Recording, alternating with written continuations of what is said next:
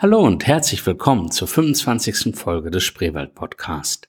Mein Name ist Wolfgang Starke von www.spreewaldpodcast.de und es gibt eine Premiere zum kleinen Jubiläum. Ich habe nämlich heute keinen Interviewpartner, da ich allein mit meinen zwei Hunden mich auf den Rundwanderweg Nummer 9 aus dem Wanderführer von Manfred Reschke zum Paul-Gerhardt-Weg begeben habe.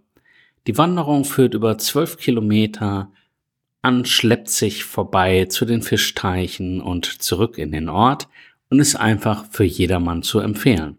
Auch im Winter, so wie wir es erlebt haben. Viel Spaß und kommt mit auf den Weg. Hallo und herzlich willkommen beim Spreewald Podcast. Egal, ob du als Gast die Region erkunden möchtest, ob du neu zugezogen bist oder schon immer hier lebst.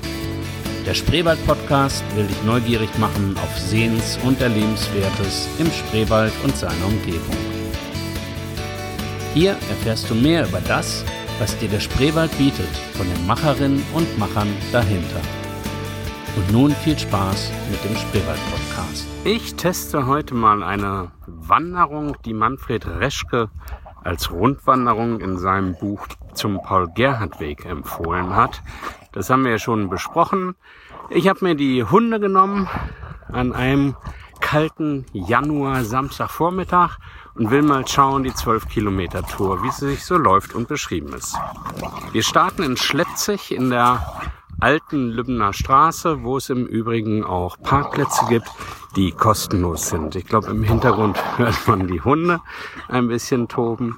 Ja, ähm, das ist mich in Schleppzig schwer zu finden, ein Parkplatz, den man nicht bezahlen muss. Also hier könnt ihr quasi von Lübben aus kommt am Ortseingang schleppt sich vor der Kirche, geht's links rein, alte Lübbener Straße. Auch interessant schon hier, gleich am Anfang der Wanderung, links und rechts sind äh, vom Biosphärenreservat Spreewald Infotafeln, zum Beispiel über den Weißstorch oder über die Bedeutung der Feuchtwiesen. Also so ein bisschen Naturlehrfahrt ganz nett gemacht. Ja, hier geht's also den Feldweg wirklich wunderschön an, Feuchtwiesen entlang. Die Sonne kommt gerade durch die Wolken durch. Erstaunlicherweise sind hier auch Kraniche. Also ich hätte ja gedacht, dass sie irgendwie alle weg sind. Aber vielleicht hört man es ab und an im Hintergrund.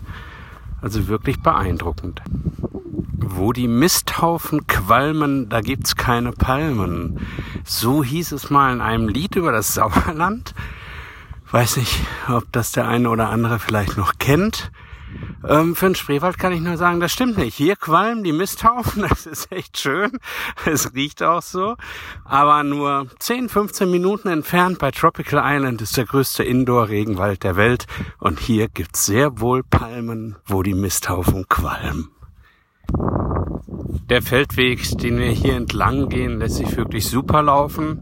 Ganz am Anfang ist er ziemlich zerfahren und durch die Witterung, leichte Schneefälle, Regen letzten Tage nach dem Sturm Friederike hier, ähm, ist er schon ganz schön zerfahren, aufgewühlt, also vielleicht so über 100 Meter. Wie immer sind gute Wanderschuhe, am besten Stiefel zu empfehlen, aber jetzt hier ist einfach ein Traum. Ja, ich kann das jetzt schlecht schätzen, aber ich denke mal, das waren jetzt hier wenigstens drei Kilometer schnurstracks geradeaus an einem kleinen tja, Kanal entlang. Und jetzt haben wir hier den Wald betreten und es wird tatsächlich noch ruhiger, als es hier ohnehin schon Mitte Januar ist und immer noch schöne klare Luft. Die Vögel ja, geben teilweise Geräusche von sich. Das ist kein Zwitschern. Ähm, ja, höre hier so manches, was ich gar nicht kenne, aber den Eichelheer schon gesehen und die Kraniche. So, jetzt bin ich hier an der Gabelung, die Manfred Reschke beschrieben hat, an dem Schotterweg im Wald. Schotterwege sind ja eigentlich immer nicht so schön, gerade mit den Hunden auch so eine Sache. Aber er sagt rechts lang, da ist ein bisschen Asphalt, ist die Kurzvariante der Strecke. Die Langvariante gerade aus dem Schotterweg soll aber interessanter sein. Das werde ich heute nicht beurteilen können, ob sie wirklich interessanter ist. Ich vertraue ihm da aber und gehe geradeaus weiter. So, ich hoffe, ich bin jetzt hier in der richtigen Weggabelung und biege rechts ab. Es gibt hier also für diese Wanderung keine Markierungen, die jetzt hier ein Abbiegen empfehlen oder äh, eben halt darauf hinweisen, muss ich hier schon an die Beschreibung halten.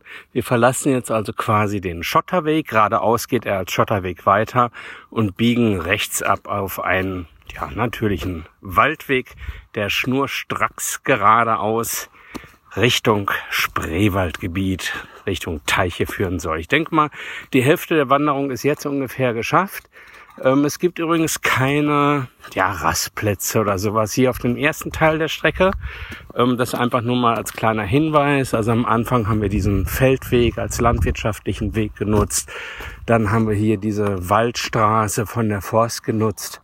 Ähm, lässt sich aber sehr schön laufen, ist wirklich zu empfehlen. Nur eben der Hinweis, nicht der klassische Bilderbuch-Wanderweg, der dafür eigens hergerichtet wurde. Und die Hunde haben immer noch ihren Spaß. Vielleicht auch noch für die Hundebesitzer der Hinweis, also der Schotterweg ähm, ist jetzt nicht so schlimm, wie ich das mal vielleicht ein bisschen befürchtet hatte. Also lässt sich für die Hunde auch gut laufen, links und rechts bemooste Wegesränder, also alles kein Problem. Ein bisschen hat Friederike hier dann doch auch gearbeitet. Liegen also zwei große Kiefern auf dem Weg, aber man kann relativ problemlos außen rumgehen. Der Schotterweg ist dann hier übrigens doch wieder etwas gröber, nicht ganz so schön, aber alles okay. Ja, und wie es sich in Brandenburg gehört, hinter jeder zweiten, dritten Wegbiegung findet man einen Teich. Und wir sind hier jetzt in Schleppzig an den Fischteichen. Ist wirklich ein herausragend schönes Gebiet.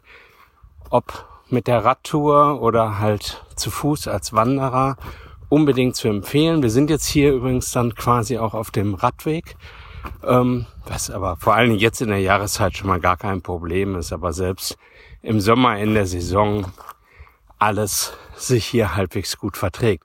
Schade ist nur, dass die Sonne jetzt weg ist. Das ist für die Fotos nicht ganz so super. Ähm, aber egal, wir wollen ja auch nichts vortäuschen, was nicht so ist. Wir können ja froh sein, dass wir überhaupt im Januar so eine Wanderung machen können und hier nicht Meter hoch Schnee liegt. Also insofern ist es ja vielleicht auch mal ein Vorteil. Wir folgen jetzt also rechts den Weg entlang der Fischteiche Richtung Petkampsberg. Hier ist ein Rastplatz, auch eine schöne Gaststätte, aber dazu dann gleich mehr. Ja, vielleicht noch ergänzt, ähm, die Fischteiche sind also Karpfenteiche, die hier bewirtschaftet werden. Glaube, wir befinden uns jetzt rein rechtlich gesehen hier auch auf Betriebsgelände. Also in der Saison sind hier eben auch die Fahrzeuge der Teichwirtschaft unterwegs und genießen Vorrang. Ähm, es gibt hier Seeadler, die ich jetzt natürlich hier nicht sehe. Das ist dann schon ein besonderes Glück. Man muss auch wissen, wo sie sind. Und dann sollte man vielleicht auch nicht mit den Hunden hierher kommen, äh, dann hat man vielleicht auch mal die Chance, die Fischadler hier kreisen zu sehen.